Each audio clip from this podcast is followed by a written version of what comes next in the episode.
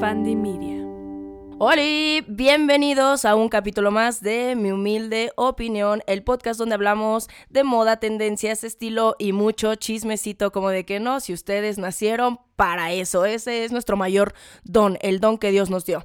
Y hoy va a haber mucho chismecito y mucha moda, porque el capítulo de hoy les voy a contar cuáles son, ojo, no mis cinco diseñadores favoritos, no el top, pero sí cinco de mis muchos diseñadores favoritos, así que empezamos.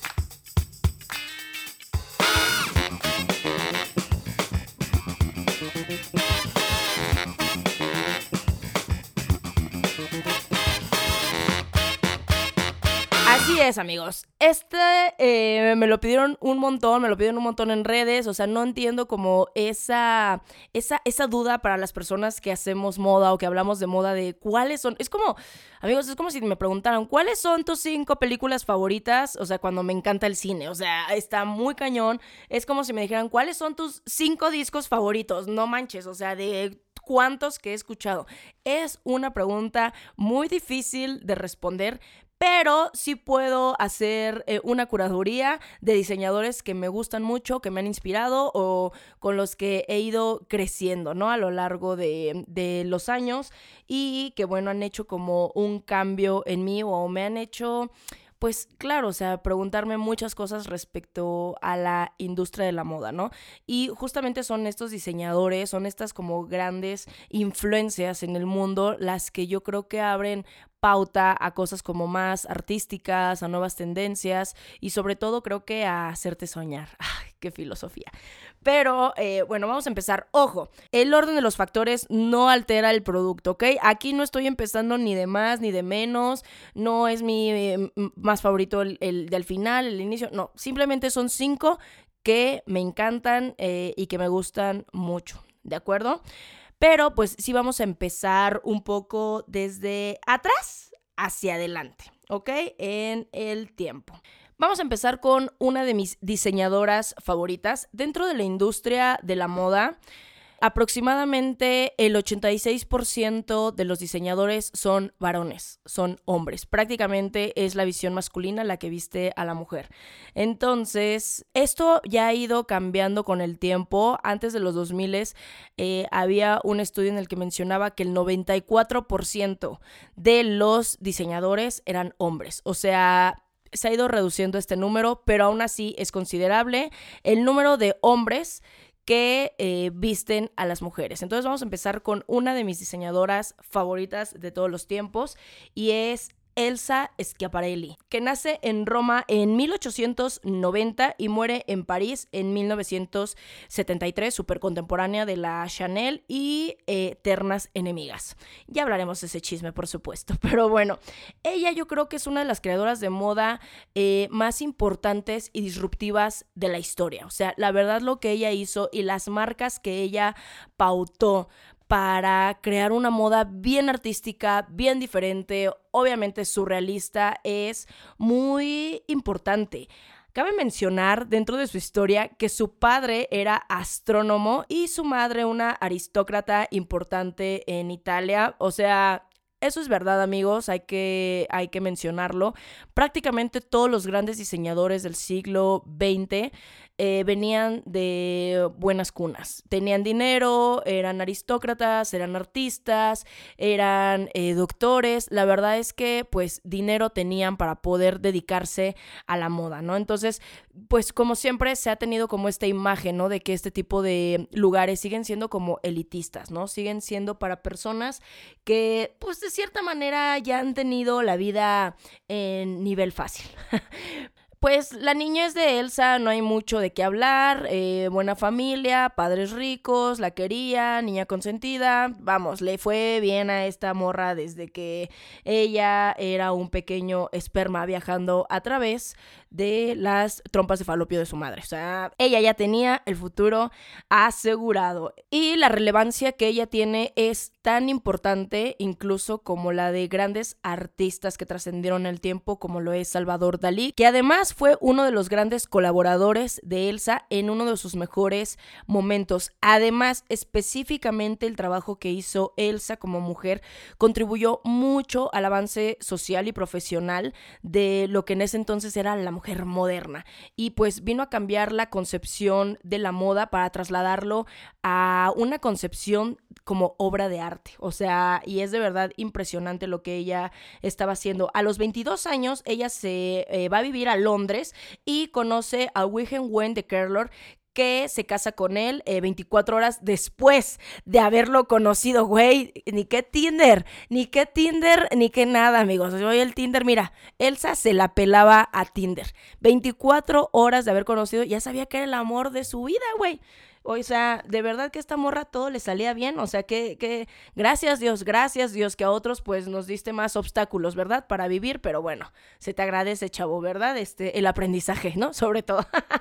de hecho, amigos, Elsa Schiaparelli se casa con uno de sus diseños y se casa en color negro. Negro, güey. Todavía ahí se estaba matando el prejuicio de que el negro solo era de luto. Ya Coco Chanel estaba haciendo un arduo trabajo para posicionar el color negro como parte de los básicos y la elegancia de la mujer moderna, pero ya verlo a nivel casamiento y con el estilo de Elsa, pues fue algo totalmente disruptivo, revelador y muy icónico para, o sea, así como yo lo veo, para la época. Era una mujer totalmente rebelde, amigos, y eso pues me encanta. Y bueno, ambos eh, viajan a Estados Unidos, pero ojo, las infidelidades del güey qué, raro, pues hicieron que el matrimonio naufragara, ¿no? Antes de que llegaran a Estados Unidos. Y ya después de haber mandado a la goma a este baboso, pues ella se traslada a París, donde entra en contacto con los círculos más vanguardistas en el arte y en la moda. Como estaba muy bien posicionada, pues tuvo la oportunidad de empezar a crear grandes colecciones y pues en esta aventura ella lanza su marca y tiene un éxito inaudito, inaudito amigos, porque Obviamente, dentro de esta eh, vanguardia tenía competidoras ya posicionadas, como lo era Coco Chanel, que estaba haciendo algo, sí, moderno, pero que se quedaba mucho más atrás en la parte eh, innovadora y artística. Entonces, Elsa se mueve todo un emblema de modernidad eh, y de disrupción en la moda. Cuando estalla la Segunda Guerra Mundial, o sea, ya hemos platicado eh, incontables veces de pues, todo lo que pasa después y antes de la Segunda Guerra Mundial en el mundo de la moda, pues ella se exilia en Nueva York, donde perteneció hasta que acaba eh, la toma del ejército nazi en París. Eh, y pues bueno, ya cuando regresa a la ciudad de las luces, pues ya habían reformulado todos los códigos de la moda y de la industria. Algo pues que perjudicó totalmente a Elsa, porque a final de cuentas lo que ella estaba haciendo era todavía parte de la alta costura. Para cuando ella regresa ya estaba el Priya Porter y ya se estaba cayendo toda esta parte artística que significó la moda de inicios del siglo XX. Entonces para ella fue muy imposible recuperarse de este golpe que dejó pues la Segunda Guerra Mundial. Entonces, el 3 de diciembre de 1954 cierra definitivamente todas sus tiendas. O sea, el gusto nos duró poco. Pero lo que hizo fue tan grande, amigos, y tan, tan adelantado a su tiempo que hace un par de años la marca revive. Y honestamente lo que está haciendo Daniel Roseberry, que es el actual director creativo de Schiaparelli, me parece algo increíble. Vuelve a retomar todo todos estos diseños que hizo Elsa y los está renovando de una manera maravillosa, amigos. Y esto a mí me queda claro que Elsa estaba demasiado, o sea, por mucho adelantada a su tiempo. Y por eso es que no pudo sobrevivir a los cambios después de los 50. Porque obviamente lo que la mujer moderna estaba buscando era la pretensión. O sea, de verdad, todo lo que fueras 60, 70, 80, 90, inicio de los 2000 era muy pretencioso, era muy banal. Y ella lo que hacía era realmente una expresión artística y tomaba cosas bien increíbles como era la anatomía humana, que era como la astronomía, que fue parte totalmente de su niñez. Vemos colecciones eh, astrales, vemos colecciones anatómicas, vemos estructuras en todas sus prendas que de verdad que se le comparan a la arquitectura. Entonces, ahora que haya retomado la marca y la fuerza, además con la que está viniendo en cada una de las pasarelas, ya hicieron una de las primeras pasarelas de alta costura después de casi 50 años de que la marca cerró y todas las colecciones que también tienen como más a la mano, o sea, hay aretes humildemente de 20 mil pesos. Miren amigos, yo me los daba, yo me los daba amigos, yo igual iba a hacer mi guardadito y me doy unos aretes de baño de hora, de baño de hora, de baño de oro con dientes de perla, güey. O sea, tiene unas cosas maravillosas. Y cada vez la moda actual está lejos de ciertos códigos de vestimenta, de elegancia. Hoy en día las reglas se están cambiando y creo que por eso todo lo que está haciendo Schiaparelli como tal, eh, de mano de Daniel Roseberry, pues está siendo muy importante y un parteaguas, que ella ya lo había hecho hace casi 100 años, pero hoy funciona más que nunca porque la apertura de la moda como arte ya está más interiorizada cada vez. Entonces, para mí, la verdad es que es toda una inspiración lo que hizo Elsa. A mí me maravilla mucho. Y lejos de esta teoría conspirativa, por supuesto, Illuminati, ya se la saben, yo creo que tenemos que armar después un buen capítulo de conspiranoias en la moda, amigos, pero sí, lejos de estas cosas que yo les cuento sobre lo que pueden representar muchos de los símbolos que hay dentro de las colecciones de Schiaparelli son cosas totalmente artísticas, auténticas. Te hacen volar la cabeza, amigos. Y a mí esto es lo que más me inspira de la moda. Yo hace un montón no veía una pasarela que me volara tanto la cabeza y me hiciera literalmente palpitar mi corazón como de la emoción al ver cada uno de los detalles tan cuidados en sastrería, en construcción, en diseño, en reinterpretación de la marca. La verdad es que Daniel Roseberry lo está haciendo muy bien, está poniendo sobre la mesa algo muy moderno, pero sin perder la esencia de lo que es realmente la marca y de lo que hizo Elsa. Y no es necesario porque Elsa estaba totalmente adelantada.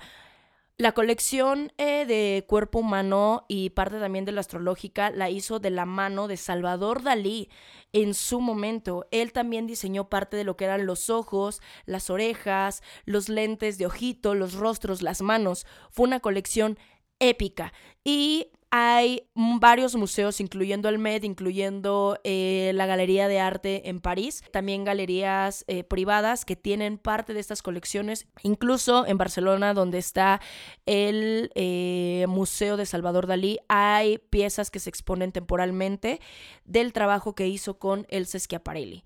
Entonces, la verdad es que ella para mí entra en uno de los top 10. O sea, ahorita los pongo entre mis 5 porque sí, yo creo que sí está entre los 5.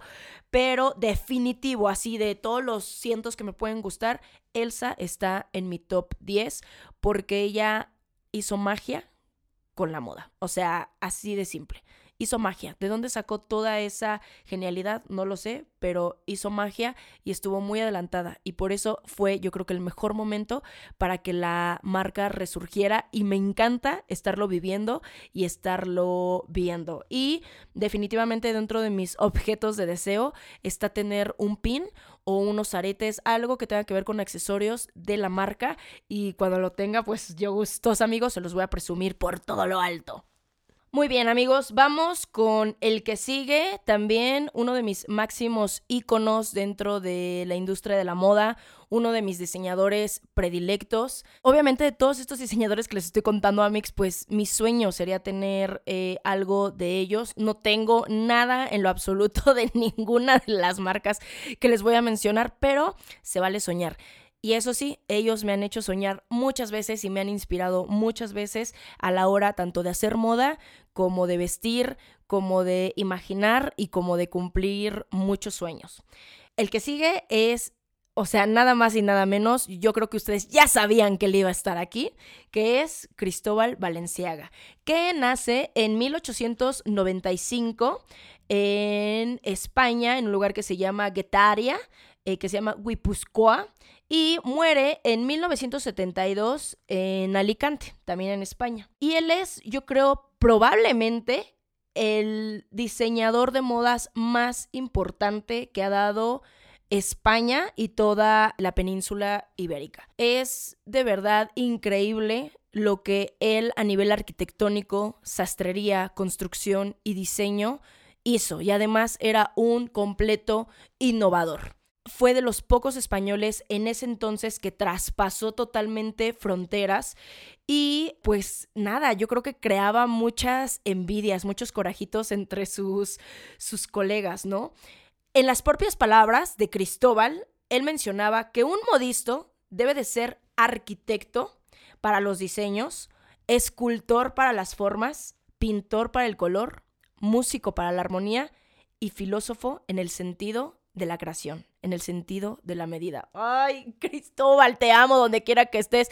Mm, te amo, te amo. Que Dios te tenga en su santísima gloria. Él era súper preciso el manejo de la técnica era perfecta y pues nada, él recibió grandes halagos de todos los diseñadores de la época y de todos sus colegas. De hecho, a él lo conocían como el arquitecto de la moda y el gran couturier, el gran costurero de la alta costura. Christian Dior, o sea, nada más fíjense a qué niveles, lo denominaba como el maestro de todos nosotros, o sea, de todos los diseñadores de su época, de todos sus contemporáneos. Y Hubert de Givenchy se refería a él como el arquitecto de la alta costura. Coco Chanel, a la que la unía hacia él una admiración profunda. Y miren amigos, que para que Coco se sintiera profundamente inspirada por alguien, era difícil porque la señora, bueno, tenía un ego pues bastante grande, ¿eh? La verdad. Y a él lo calificaba como el auténtico couturier. Y Emanuel Húngaro como André Courrèges, pues fueron discípulos, fueron discípulos de Cristóbal Valenciaga. Entonces, y les voy a decir algo amigos, yo he tenido piezas Emanuel Húngaro en mi colección y pendejamente vendí dos de, de, sus vestidos porque, pues, amigos, había que comer, había que comer, güey. Pero, pues, cómo me arrepiento, ¿eh? Y de André Courrèges eh, nunca he tenido nada, pero también es un diseñador que me fascina. No está entre mi top 5 el día de hoy, pero sí cabe mencionar a todos esos artistas que tuvieron como maestros a grandes de la costura, como Nueva Valenciaga, güey. Y desafortunadamente, pues, Emanuel Húngaro como que no terminó después de su fallecimiento de, ay, ¿cómo les digo? Pues sí, de resurgir a las nuevas normas de la moda, porque la verdad es que en su tiempo lo hacía increíble, güey. Era uno de mis diseñadores favoritos de la época de los 80s, 90s. Era súper colorido, extravagante. Pero bueno, X, no estamos hablando de Manuel, estamos hablando de Cristóbal. Eh, Valenciaga nace en un pueblo pesquero en la costa vasca y su padre era pescador, pero muere eh, cuando Cristóbal tiene 11 años. Así que su madre se hace cargo totalmente de la economía doméstica y se dedicaba a coser para sacar adelante a su familia. Cristóbal Valenciaga es de los pocos diseñadores que tienen un caso de éxito, que vienen absolutamente de la nada, pero su pasión y su don para la costura era tan grande que se volvieron grandes, enormes, amigos. El hecho de que su madre fuera costurera, pues lo hizo familiarizarse totalmente con la técnica, con el patronaje y con la costura a muy temprana edad, pues a él era algo que le fascinaba y que hacía junto con su mamá para lograr terminar todos los pedidos de sus clientas. Y aquí es donde viene su gran oportunidad y esta apréndanselo amigos y se los digo por experiencia. Yo hace poco tomé oportunidades que me abrieron puertas bien grandes, ya después espero contárselas, pero cuando tú sepas que eres bueno para algo y se te está abriendo la oportunidad y la tienes ahí enfrente, no titubees. A lo mejor no vas a saber cómo hacerlo, a lo mejor no vas a saber cómo empezarlo, pero si tú lo tienes dentro y si algo te está diciendo, güey, lo vas a poder hacer, hazlo. Él conoce a esta edad, a los 16 años, a la marquesa de Casa Torres, que era abuela de la reina Fabiola de Bélgica. y esta se convertiría en su mecenas, o sea, nada más. Poco a poco se fue formando en algunos este, establecimientos más prestigiosos de diseño y de costura en San Sebastián, en España, y se empezaba a mover entre la monarquía y todas las clases altas españolas gracias a la marquesa de Torres.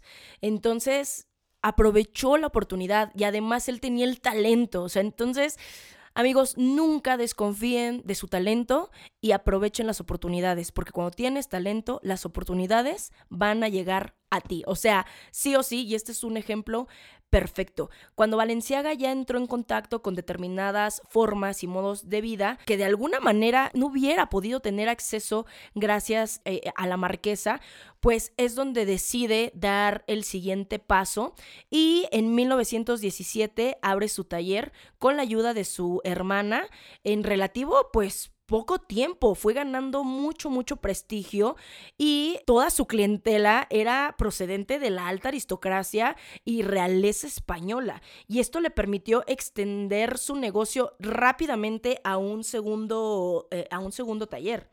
A este segundo taller le puso Eisa en honor a su madre y este este taller en específico fue destinado para hacer creaciones para la clase media. Es, esto, esto me parece muy lindo, o sea, esto, esto me parece muy inspirador, ¿saben?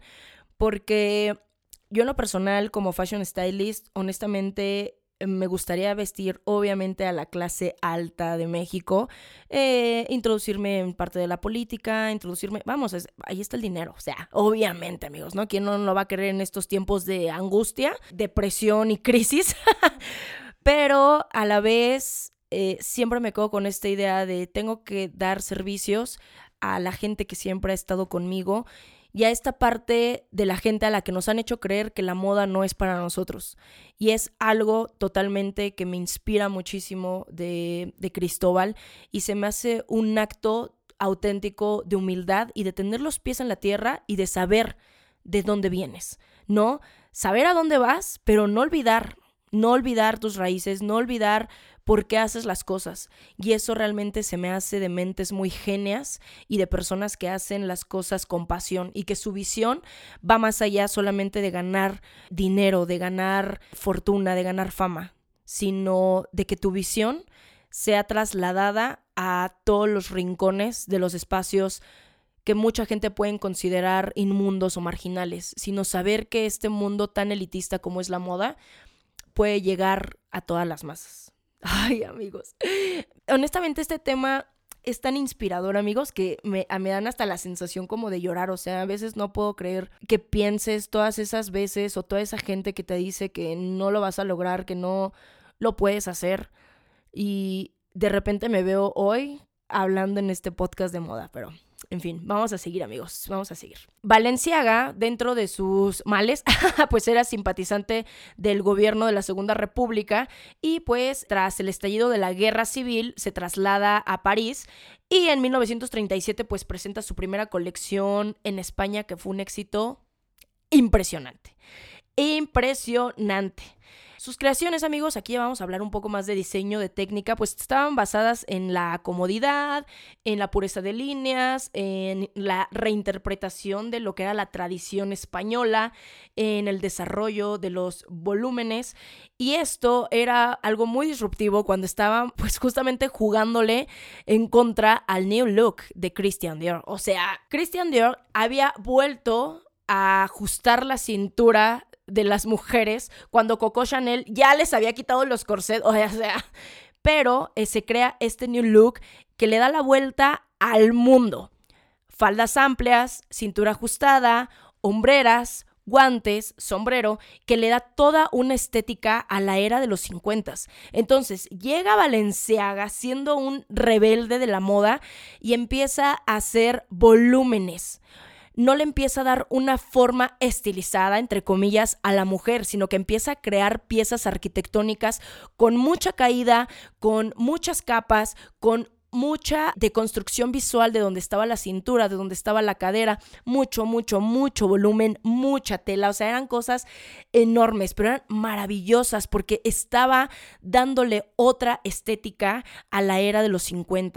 Entonces, la verdad es que esto marcó una pauta bien interesante de los 40 a los 60 más o menos de lo que estaba haciendo Valenciaga. Justamente en el 68, cuando la alta costura empieza a perder favoritismo eh, a, costa del Priya Porter, pues decide volver a España y cierra las puertas de su taller. Él muere en 1972, o sea, simplemente tres años después. Y aquí también queda claro, amigos, que cuando no estás haciendo lo que te apasiona, o sea, a veces tu cuerpo te dice, ya no tengo nada que hacer aquí, ahora sí que vámonos al infinito y más allá, porque pues, ¿para qué vivir sin una pasión? ¿Para qué vivir sin un sueño, no? ¿Para qué vivir una vida que ya de por sí a veces está muy jodida, como para no aferrarte a algo que te hace ser tú? ¿Están de acuerdo? Hoy en día mucha gente todavía se pregunta dónde aprendió a coser Cristóbal Valenciaga y tal parece que todo lo aprendido fue de su madre. Cristóbal no tuvo en sí un aprendizaje formal, universitario o en un atelier, sino que él poco a poco fue trabajando en pequeños talleres de moda, más todo lo que aprendió su mamá. Pero imagínense el don que se le dio a él para la costura, para el arte, para el diseño, que fue uno de los grandes diseñadores de la alta costura y de la moda, solamente haciendo uso de ese don y ese conocimiento empírico que adquirió a lo largo de los años. Otra muestra más de que no necesitas a lo mejor, y ojo, no estoy denigrando absolutamente la universidad, ¿no? Yo ya quiero ver que el día que eh, me enferme de algo, un doctor de, yo aprendí empíricamente con videos de YouTube y ahorita te opero, güey. pues no, pero en la parte artística, amigos, en esta específica parte artística, a veces el don, a veces lo que ya sabes hacer, a veces lo que traes adentro es tan grande que eres capaz de expresarlo. Al final del día el arte no lastima a nadie, no perjudica a nadie. Ya es una percepción muy personal de lo que cada persona observa en la obra del artista. Entonces, él es el claro ejemplo que cuando tienes un don, desarrollalo. Cuando sepas que eres bueno para algo, trabájalo y vas a ser capaz de hacer cosas más grandes de las que a lo mejor tú te imaginabas. Actualmente la marca Valenciaga me causa mucho amor-odio, o sea, debo, de decirlo. Está dirigida por Degma Basalia, que para mí él es un maestro del marketing. O sea, lo que está haciendo Degma para la marca Valenciaga actualmente es muy interesante a nivel visual, a nivel redes sociales, se ha adaptado muy, muy bien a la nueva era. Pero a nivel diseño, para mí, todo este trabajo de marketing es un intento de justificar lo mediocre que Denma es como diseñador, honestamente. Sí, sigue teniendo eh, esta concepción base de lo que era Cristóbal Valenciaga con hombros caídos, con una disrupción corporal, con prendas anchas, con esta parte como de empezar a jugar con las formas del cuerpo. Hay cosas que me parecen interesantes que hace él, ya se las he compartido tanto en colecciones como en pasarelas. Pero aún así, amigos, no es lo mismo que pasa, como ya lo platicamos con Nelson Schiaparelli y con la marca Schiaparelli actualmente, con Daniel Roseberry, que se nota la visión, que se nota la actualidad, pero que todavía tiene esa esencia de lo que dejó Elsa y de lo que hizo, que fue muy importante. Denma a veces siento que deja totalmente de lado las cosas tan grandiosas que hizo Cristóbal por poner su visión y justamente se está apalancando de una firma tan grande y de un apellido tan grande como lo es Valenciaga para decir, esta es mi visión y esto es lo que quiero mostrar. Yo creo que la marca sería increíble, sería genial si fuera una marca nueva o independiente, pero siento que obviamente también se ha apalancado de este renombre.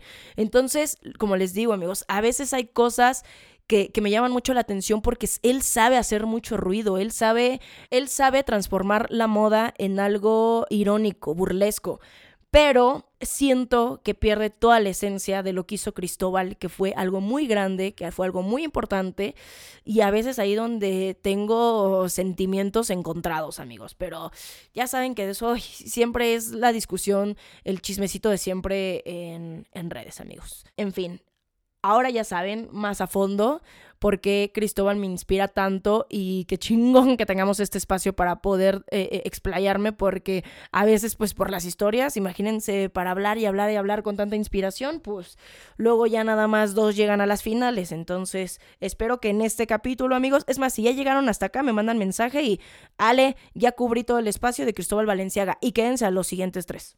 Ok amigos, vamos con el siguiente de este top 5 de algunos de mis diseñadores favoritos y el que toca es John Galeano que nace en Gibraltar que es territorio británico de una de las costas de España. Digo, hay nada más el dato geográfico, ¿verdad? Él nace en 1960 y es un diseñador de moda muy conocido por trabajar al frente de la casa de Givenchy y. Y actualmente se encarga de la casa de Mason Margiela. Él se trasladó a Londres cuando solamente era un niño y pronto decidió cambiarse su nombre porque realmente el nombre de John pues es Juan. O sea, fuera de mame, John Galeano es Juan Carlos Antonio Galeano Guillén.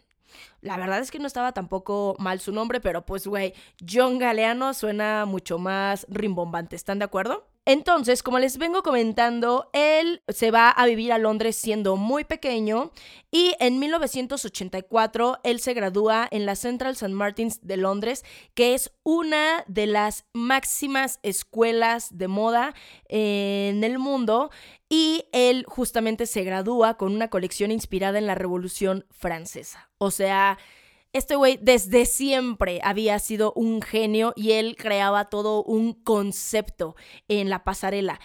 El éxito de esa pasarela para graduarse fue tanto que poco después fue nombrado diseñador de Givenchy. O sea, ahí nada más humildemente el joven.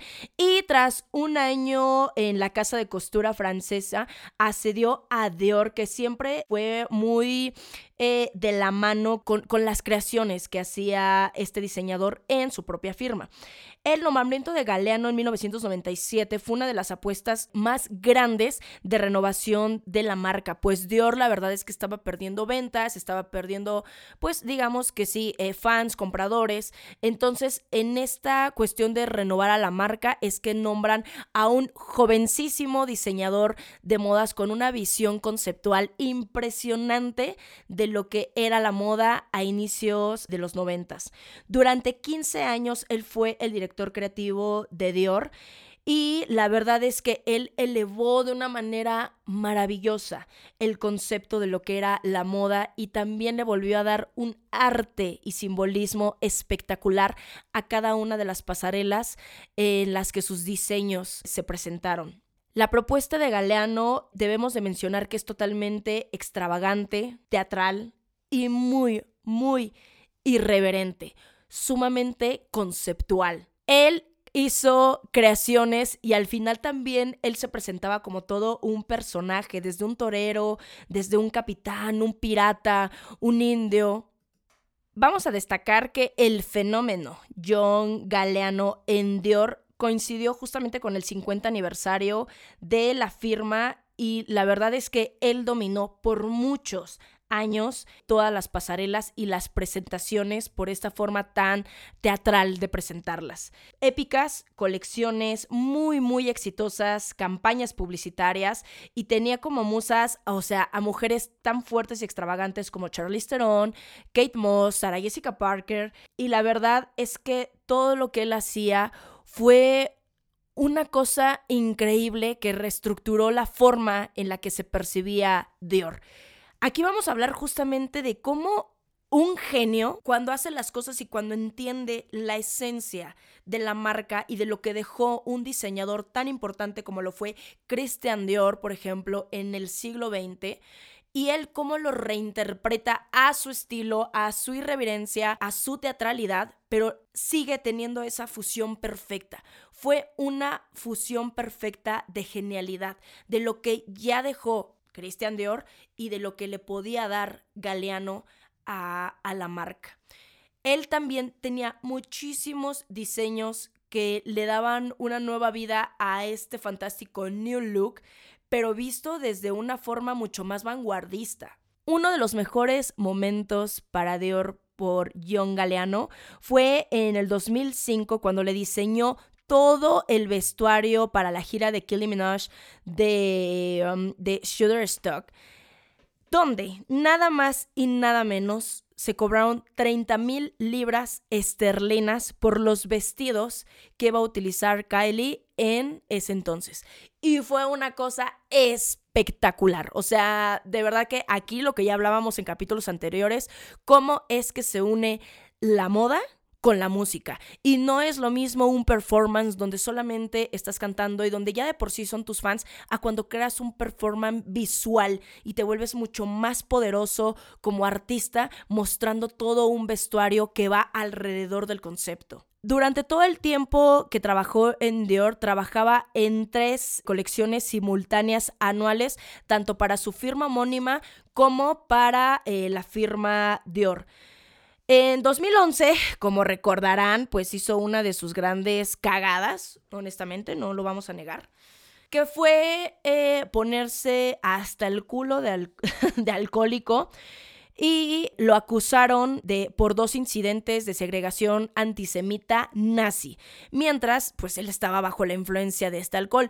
Y ojo, esto no lo justifico, pero, ¿cuántas veces no hemos visto a personas alcoholizadas diciendo o haciendo estupideces? Pero él, por, por, ser claro, la figura pública que era, pues inmediatamente fue la cancelación. Y desafortunadamente lo despiden de Dior. Y sí, desafortunadamente para los que somos amantes de la moda, no es que sea un despido injustificado, pero se han hecho cosas peores. Ya tenemos ahí a Coco Chanel, que abiertamente era nazi y antisemita y trabajó codo a codo con el ejército alemán en Francia y no pasó nada.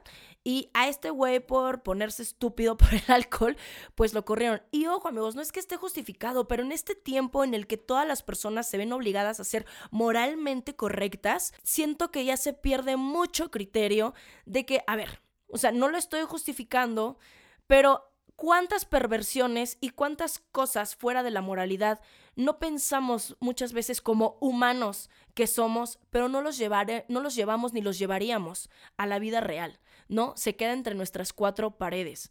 Este güey, pues lo que hizo es, fue un acto vandálico en público, pero aún así definitivamente no se le quita lo genio que es y que le dio su momento más artístico y teatral a la firma Dior. No hay, o sea, no, no, no hay pasarelas tan épicas como las que hiciera John Galeano. No las hay.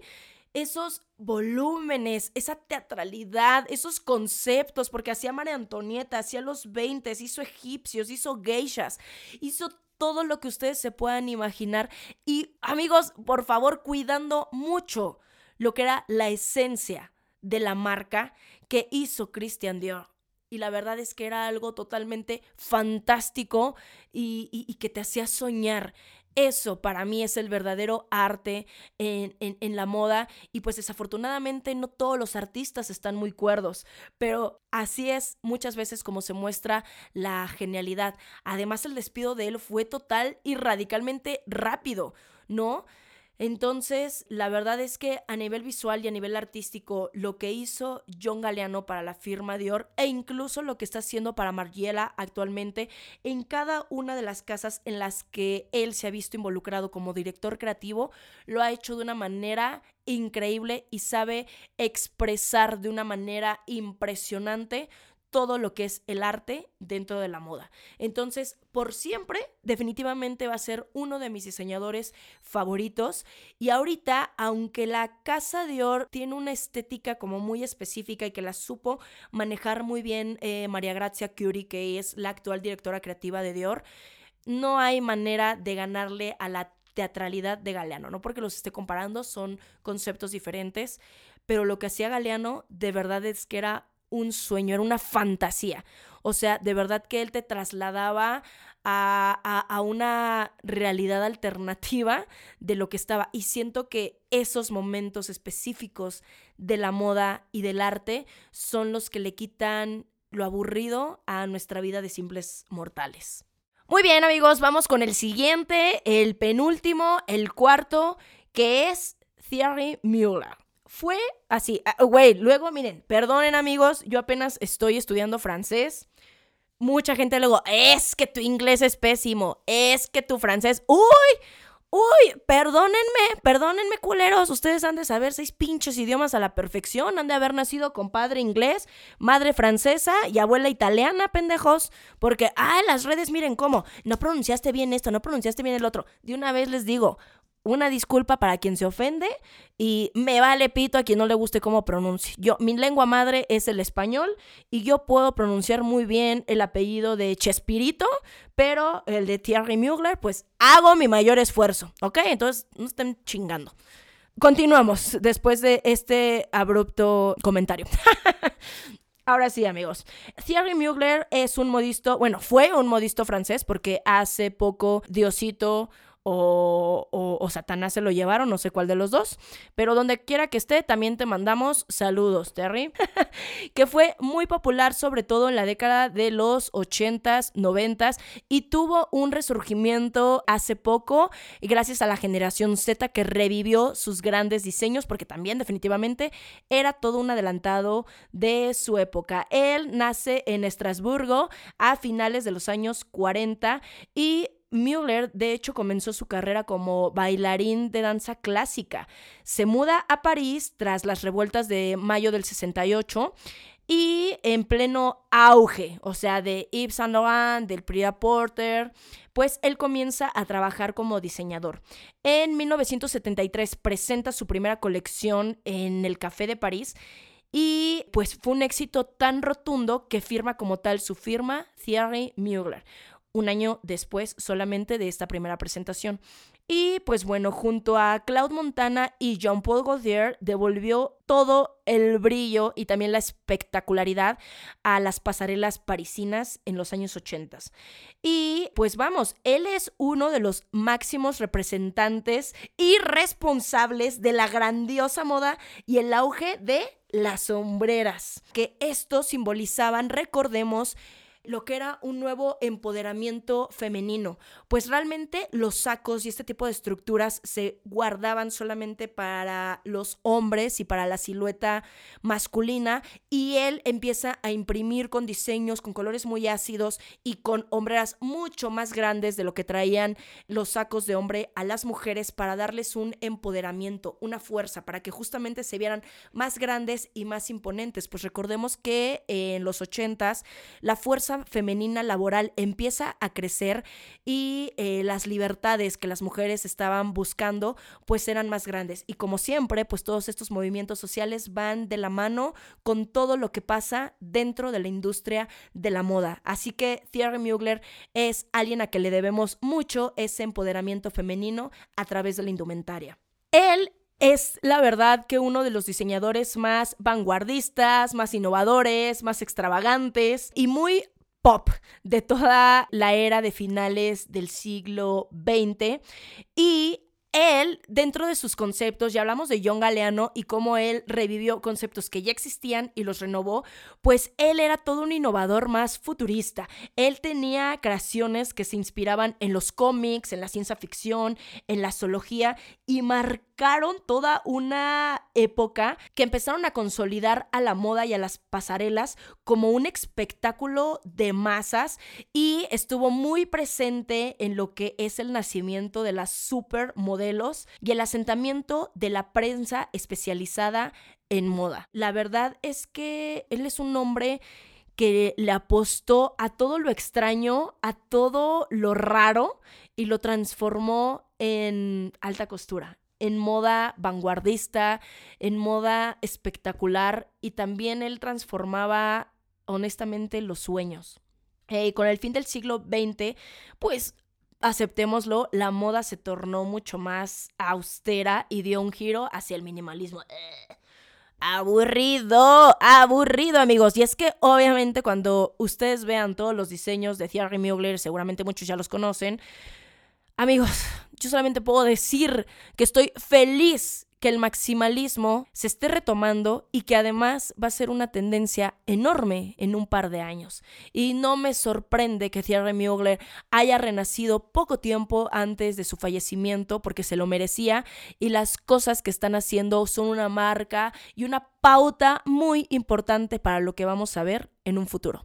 No les puedo asegurar que en 3, 4, 5 años, pero en unos 10 años yo creo que va a ser parte de la norma, por lo menos en muchas alfombras rojas y en parte de las nuevas etiquetas de vestimenta que se vienen a futuro, que ya después platicaremos en cualquiera de nuestras redes justamente con, todo esto que se empieza a, inicio de los 2000 y este minimalismo tan de hueva eh, con lo que llegan los nuevos diseñadores, pues cambió toda la estética de Mugler, ¿no? No se pudo adaptar porque su estética era maximalista, era vanguardista y era muy experimental. Entonces, ¿cómo él iba a poder hacer cosas eh, minimalistas cuando esa no era su firma personal. Entonces, en el año 2000, pues el modisto anuncia eh, la retirada del mundo de la moda y aunque mantuvo su línea de, perfumes que era de hecho propiedad de Clarence y una de las principales fuentes de ingresos de la casa, al contrario de lo que suele ser habitual, pues siguió pues contando con la supervisión personal del, del fundador, ¿no? Esta línea de perfumes.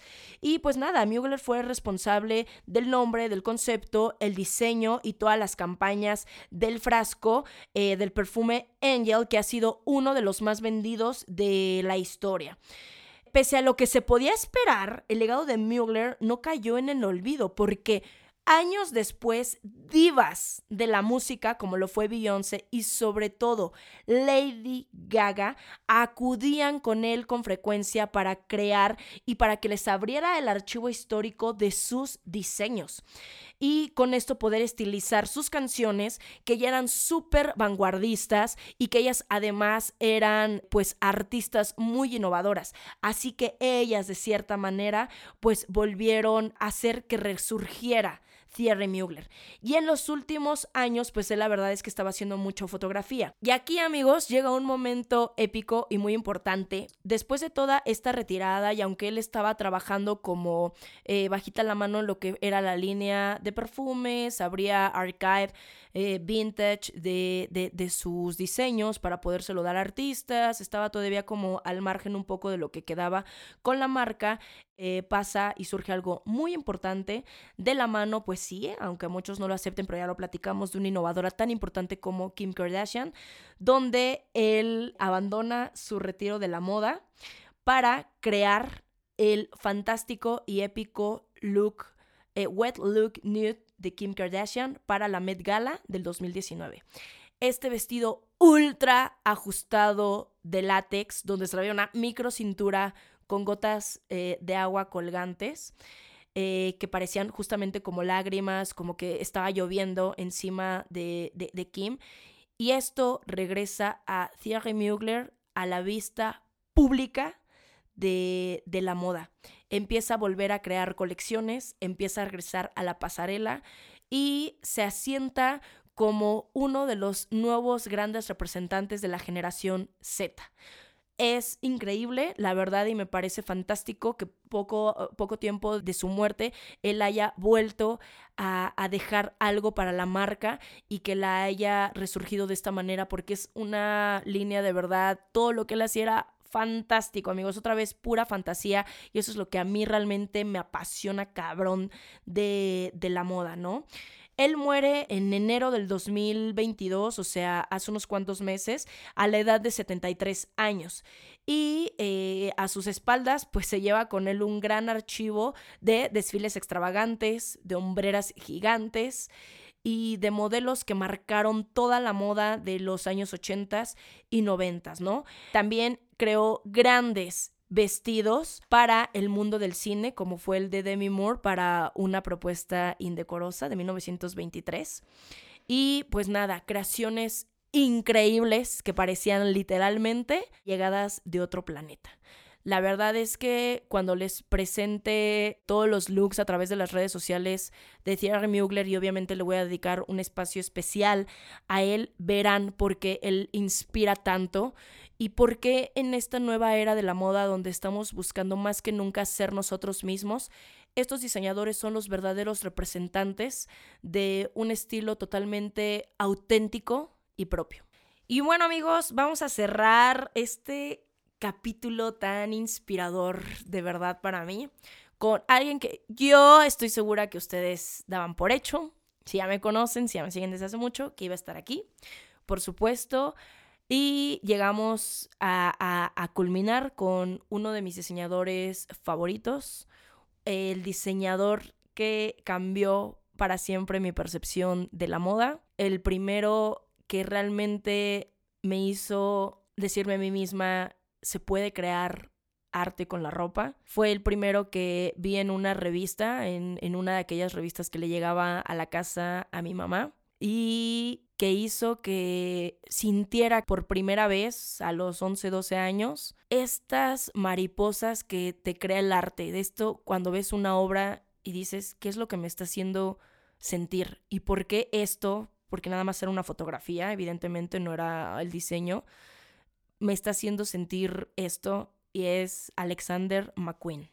Muy bien, Lee Alexander McQueen nace el 17 de marzo de 1969 en Lewisham, en Londres, en Reino Unido, y él viene de una familia de clase trabajadora. Es también un caso de éxito de un chico que viene de un mundo y una vida normal, pero su genialidad, pues, iba más allá de esta normalidad. Su papá era taxista, su mamá era eh, maestra y Alexander era el menor de seis hermanos y durante su infancia él le hacía todos los vestidos a sus hermanas a los 16 años abandona sus estudios y si se dan cuenta comparte un poco la edad con Cristóbal Valenciaga cuando empieza a dedicarse a la costura porque justamente a esta edad es cuando él empieza a trabajar para pequeños sastres, para pequeños diseñadores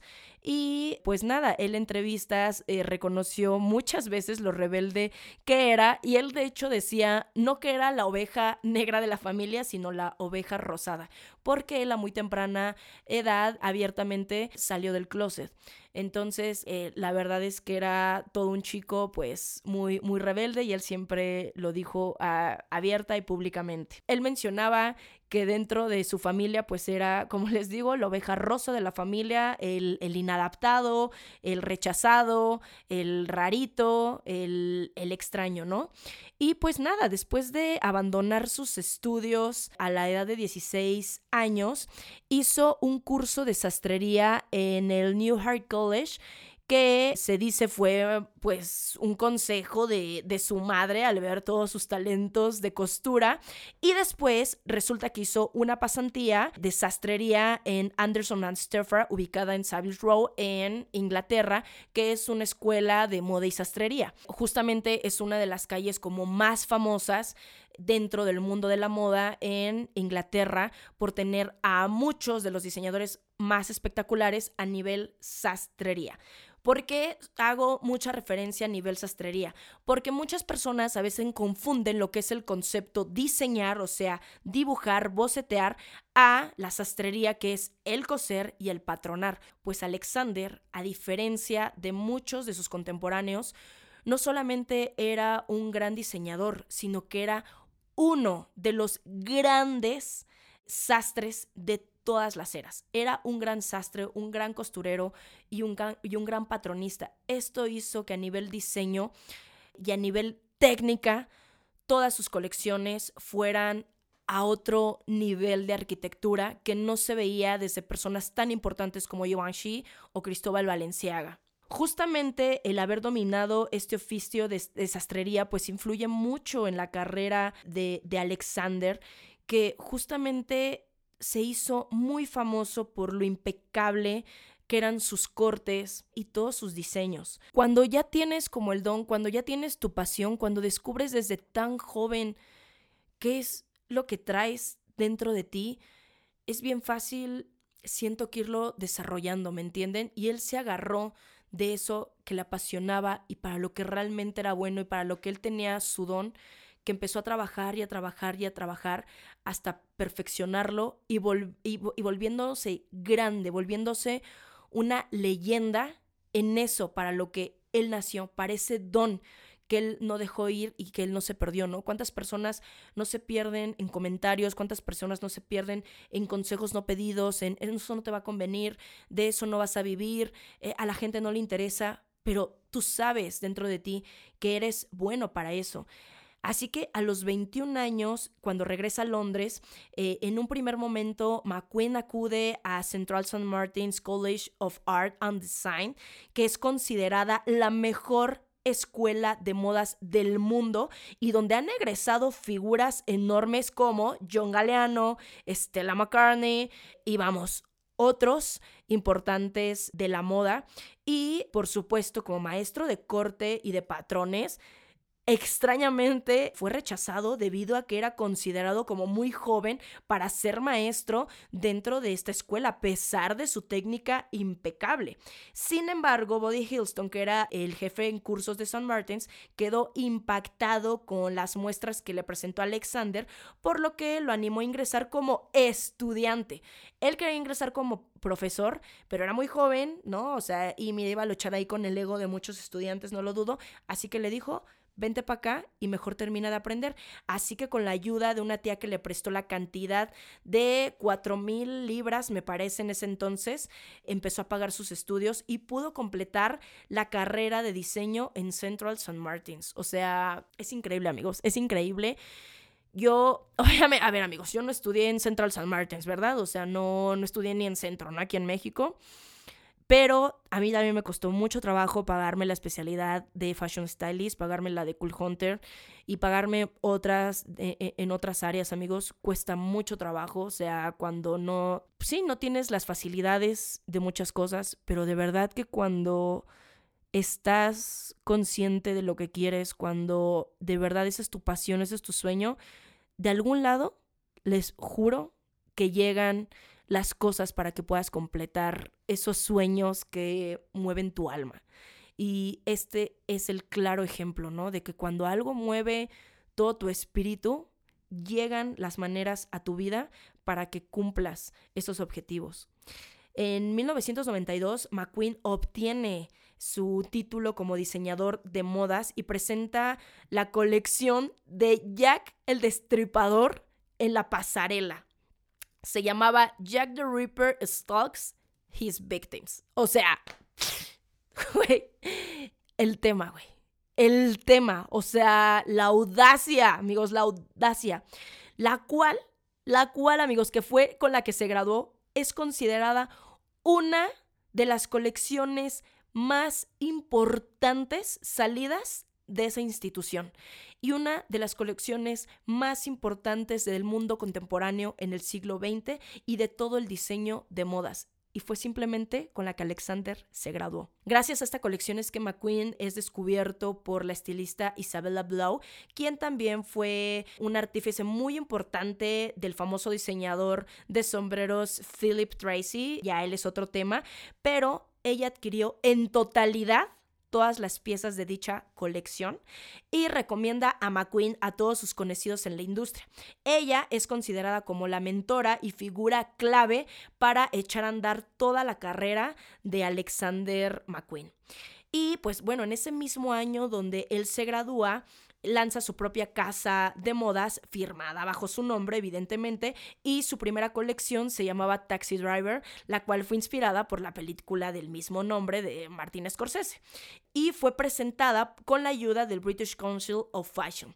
Sin embargo, no hay imágenes de las piezas de esta colección ya que no fue fotografiada y fue a puertas cerradas desafortunadamente. Creo que me parece que para una de las exposiciones del Met Gala un par de piezas fueron expuestas en, en la exposición, pero tampoco salieron fotos. En uno de los libros de Alexander McQueen, que ya les mostraré, hay creo que dos diseños que se muestran en, este archivo y pues es una cosa increíble. En 1993, amigos, presenta la colección Nihilismo, que como bien lo dice eh, esta corriente filosófica, es reducir un todo a nada.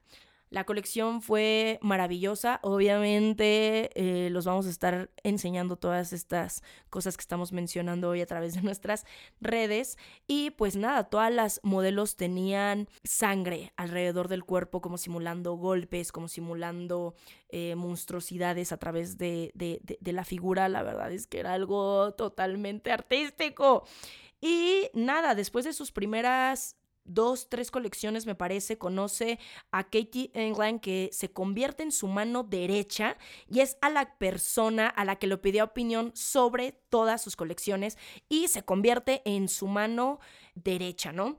En 1995 es presentada su cuarta colección y fue la que quizá es la colección más polémica de Alexander McQueen que se llama Highland Rape.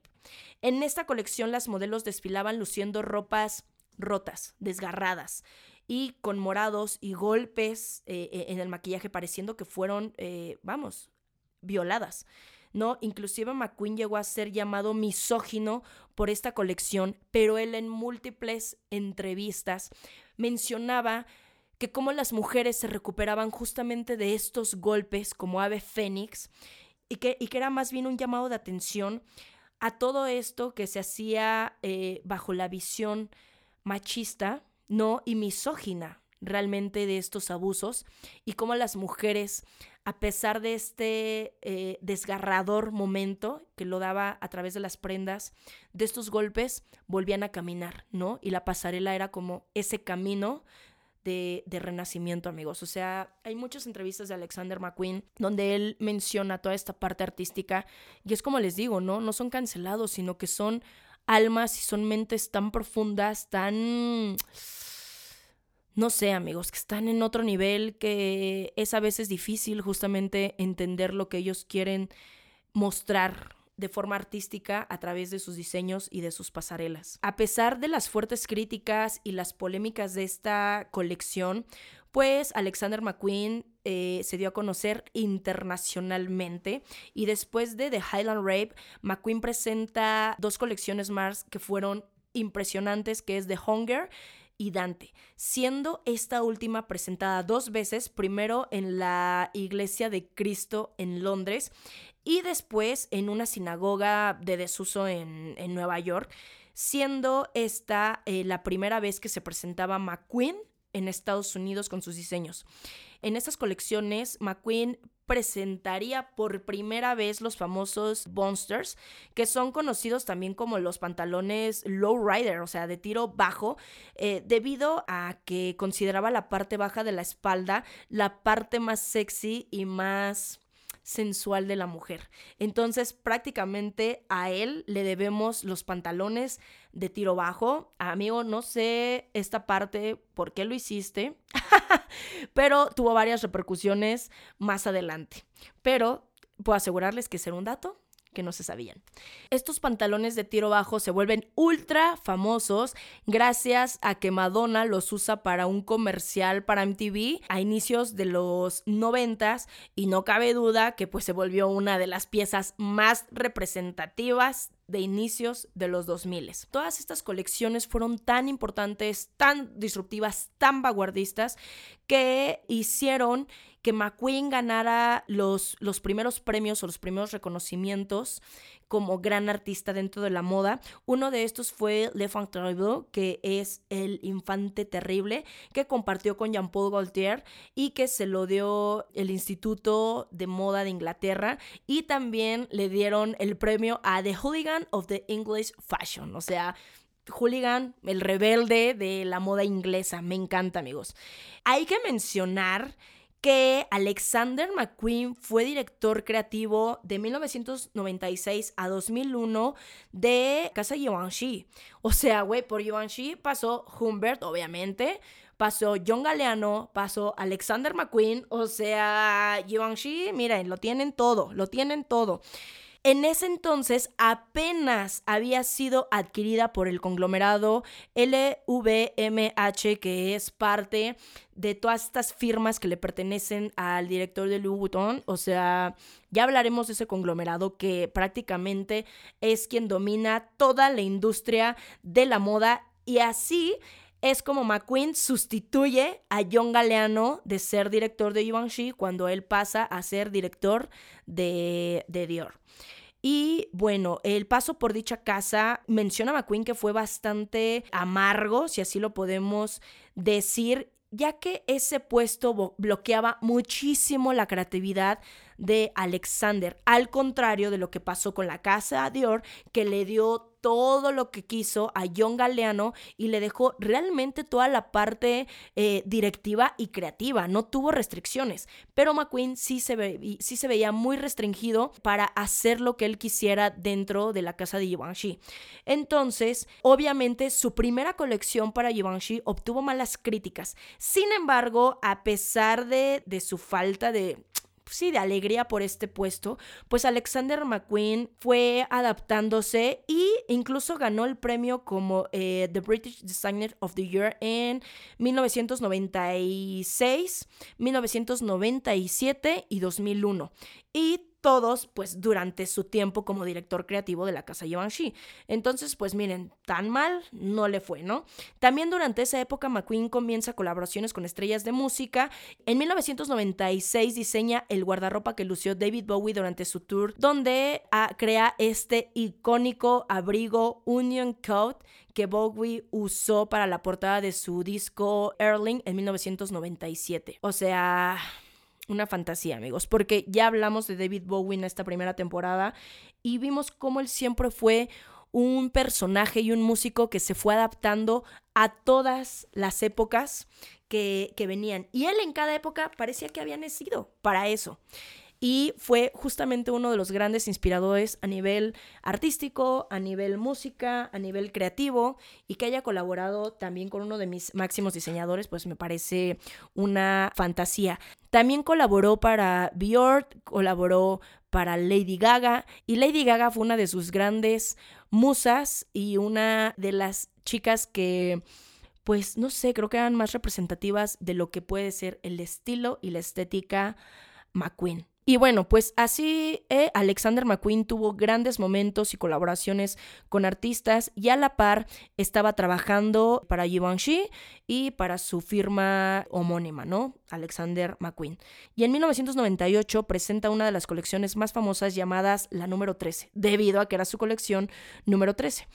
Y esta colección en especial tiene uno de los momentos más icónicos en toda la historia de la moda cuando en el cierre del desfile la modelo Shalom Harlow luce un diseño blanco en el que posteriormente es pintada por dos robots, haciendo alusión a lo que ahora la tecnología iba a implicar en el mundo de la moda.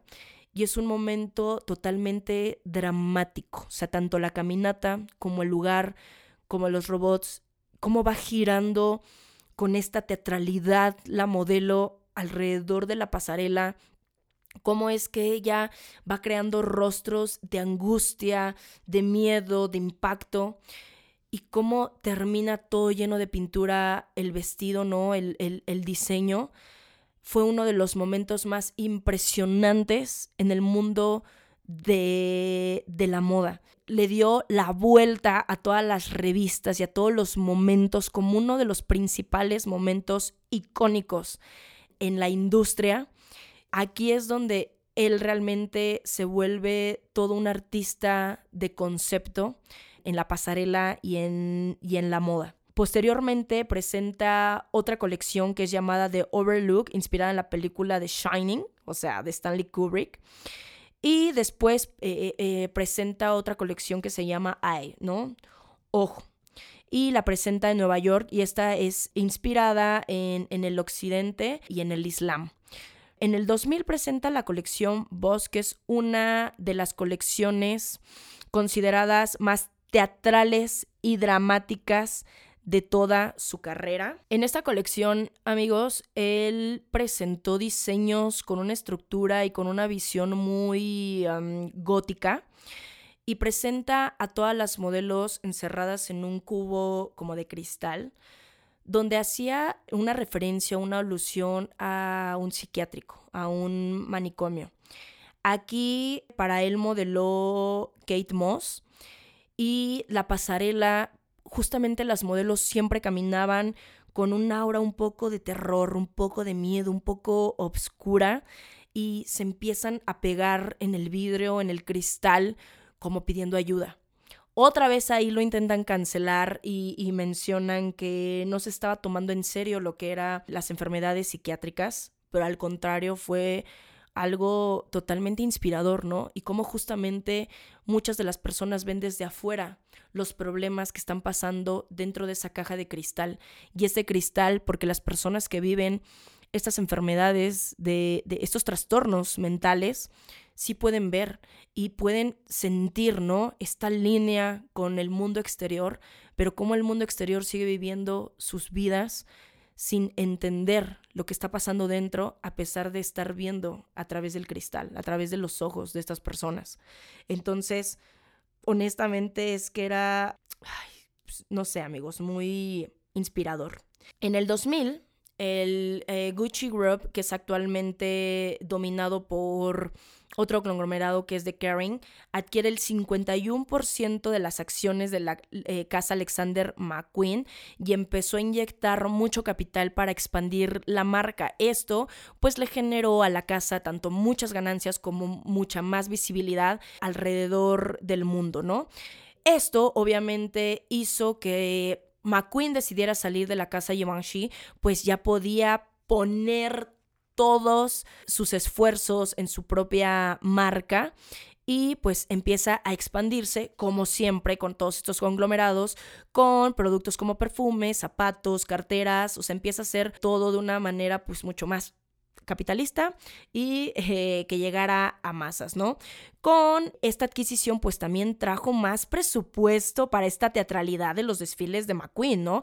Y en la colección del 2001 incluyó incluso un escenario carrusel eh, en donde se iba como moviendo todas las, las modelos, ¿no? En 2003, amigos, en el 2003 sucede algo icónico para el mundo de la moda, donde McQueen revive la imagen de la calavera como un statement piece de lo que es la moda, no solamente ya para rockeros, no solamente para metaleros, para personas del ambiente underground, sino para la moda en general y presenta la colección Scanners, ¿no? Donde presenta la famosa bufanda de estampado de calaveras que se convertiría en uno de los símbolos distintivos y firmas personales de la marca Alexander McQueen.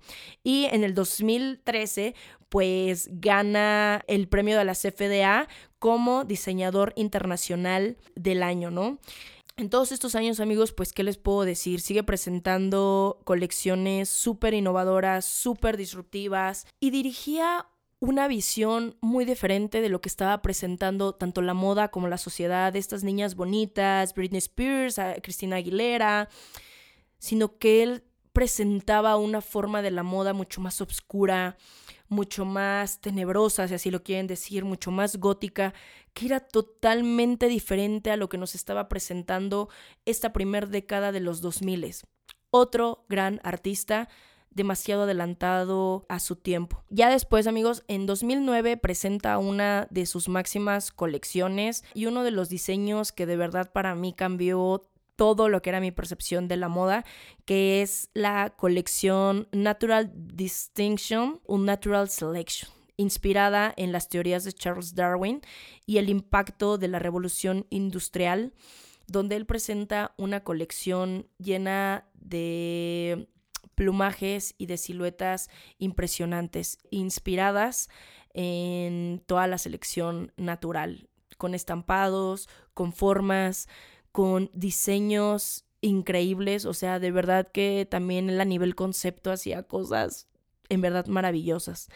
Desafortunadamente, en octubre del 2009, McQueen hizo su última aparición en pasarelas con la colección que se tituló Platos Atlantis, ¿no? Antártida eh, de Platón en, español, que se inspira en la naturaleza y en la evolución posthumana. Esta eh, colección fue la primera en la historia en ser transmitida en su totalidad vía streaming por internet. Pero la transmisión colapsó cuando Lady Gaga tuiteó sobre la colección. Durante el cierre de la colección fue la presentación del tema Bad Romance de Lady Gaga, que recordemos fue una de las musas, y ella utilizó parte de esta colección para el video Bad Romance y todo lo que vino con ese disco. Como ya saben, obviamente McQueen era abiertamente uh, homosexual, lo reconoció desde muy joven y a pesar de que nunca fue rechazado por su familia, todo lo contrario, tuvo lazos muy fuertes con su madre y con sus hermanos, sufrió bullying por parte de sus compañeros en el colegio, lo cual fue una de las razones que lo motivó a abandonar sus estudios, como les comenté al, al principio. No quise como ahondar en su historia personal antes de hablar de toda su carrera artística, porque su carrera artística es más grande de lo que pudo ser su vida personal, pero, pero bueno, ¿no? A pesar de estar en una industria pues tan grande y de lo que a veces pensamos pues llena de glamour, pues Alexander se sentía muy orgulloso de romper constantemente las normas del glamour y de la moda de ese entonces, que eran muy diferentes a la visión conceptual que tenía y nunca sacrificó ni su visión ni su filosofía del diseño por adaptarse al nuevo mundo. Y a pesar de que lo, lo adquirió un conglomerado que lo empezó a hacer más masivo con productos pues mucho más populares, él nunca, nunca sacrificó lo que él soñaba. También McQueen sufre de sobrepeso, se sometió a una operación de banda gástrica que le permitió pues bajar de peso, pero aún así pues Alexander McQueen desafortunadamente no consiguió la paz mental y conforme fueron pasando los años, pues él se hizo adicto a muchas drogas y su salud mental pues se vio severamente afectada hasta que el 11 de febrero de 2010 aparece muerto en su casa. Él se ahorca en su guardarropa y esto muchos dicen que era por la depresión que él tenía ya que su madre había fallecido eh, recientemente y él mismo dijo que no podía concebir la vida sin su madre, que era su mayor apoyo. La muerte de Alexander McQueen conmocionó a toda la industria de la moda y si bien las grandes empresas de la moda se comprometieron a velar por el bienestar mental de sus empleados, hasta ahora, de acuerdo con un informe de Vogue Business, muy poco se ha hecho para preguntarle a todos estos genios cómo se sienten, cómo van, eh, si necesitan un descanso. Pues nada, amigos, a mí sí me conmocionó la muerte de Alexander. Yo iba en la prepa, me pareció un gran impacto, o sea, me pareció algo increíblemente triste. Fue una de las primeras pérdidas que abiertamente ahora digo que resentí por una persona que no tenía absolutamente nada que ver conmigo, para un diseñador del que incluso actualmente sus diseños son inalcanzables para mí, para alguien, pero para alguien amigos que marcó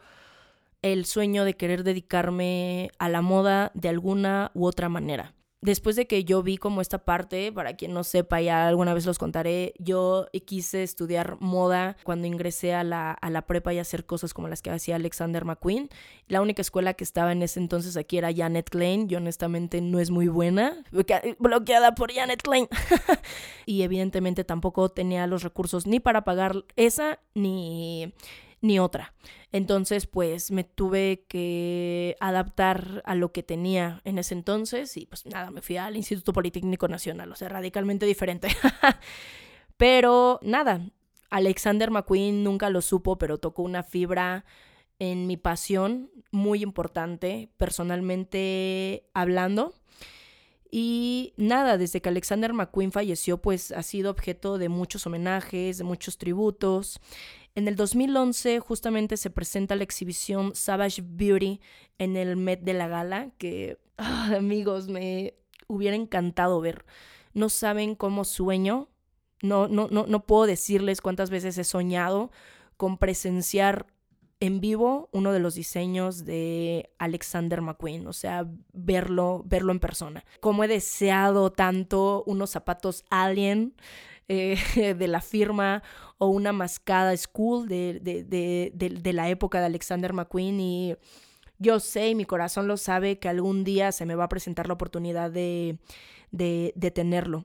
Pues Savage eh, Beauty es una de las exposiciones más visitadas del, del museo.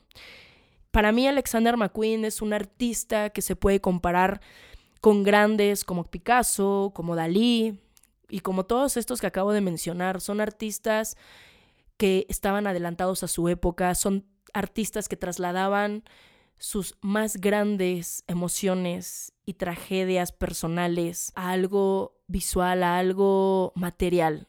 Él, él materializaba sus sueños o sus pesadillas, no lo sé. Y también llegó de la nada e hizo todo. Él es el gran diseñador que expresó todo, todo, todo lo que tiene un ser que es genio y que puede tener un alma a la vez muy frágil y lo convirtió en, en obras de arte. Muy poco de su archivo ha salido, muy poco de su archivo se presta. Muy pocas personas lograron tener diseños confeccionados y, hechos por, por Alexander y siento que pocas personas podrían darse el merecimiento o el gusto de utilizar alguna de, estas obras icónicas de arte. Y pues nada, actualmente la marca la dirige Sarah Burton, que era asistente directa de Alexander McQueen. Eh, les voy a decir algo, no lo hace mal, sigue teniendo ese sello distintivo como rockero, como un poco rebelde, pero muy soft honestamente. No hace colecciones de ensueño, no hace colecciones tan dramáticas, no hace colecciones tan conceptuales, pero sigue manteniendo eh, el espíritu de la marca, aunque pues para mí hasta este momento no han llegado artistas en el mundo de la moda tan grandiosos como lo fue McQueen. Y yo extraño muchas veces esa teatralidad en las pasarelas y eso que realmente te hace soñar con mundos que no existen en este planeta, con lugares que, que, nos evocan, lugares que solamente hemos visto en cuentos de hadas o en cuentos de terror.